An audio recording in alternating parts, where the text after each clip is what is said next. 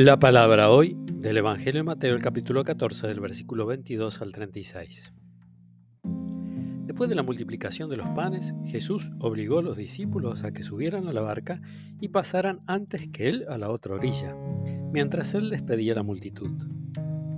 Después subió a la montaña para orar a solas. Y al atardecer todavía estaba allí, solo. La barca ya estaba muy lejos de la costa, sacudida por las olas, porque tenían viento en contra. A la madrugada Jesús fue hacia ellos caminando sobre el mar. Los discípulos al verlo caminar sobre el mar se asustaron. Es un fantasma, dijeron, y llenos de temor se pusieron a gritar. Pero Jesús les dijo, tranquilícense, soy yo, no teman.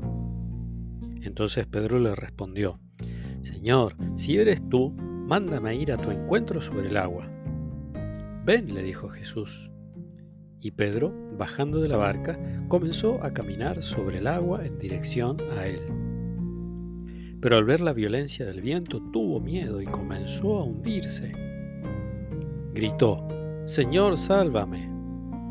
Enseguida Jesús le tendió la mano y lo sostuvo mientras le decía, Hombre de poca fe, ¿por qué dudaste?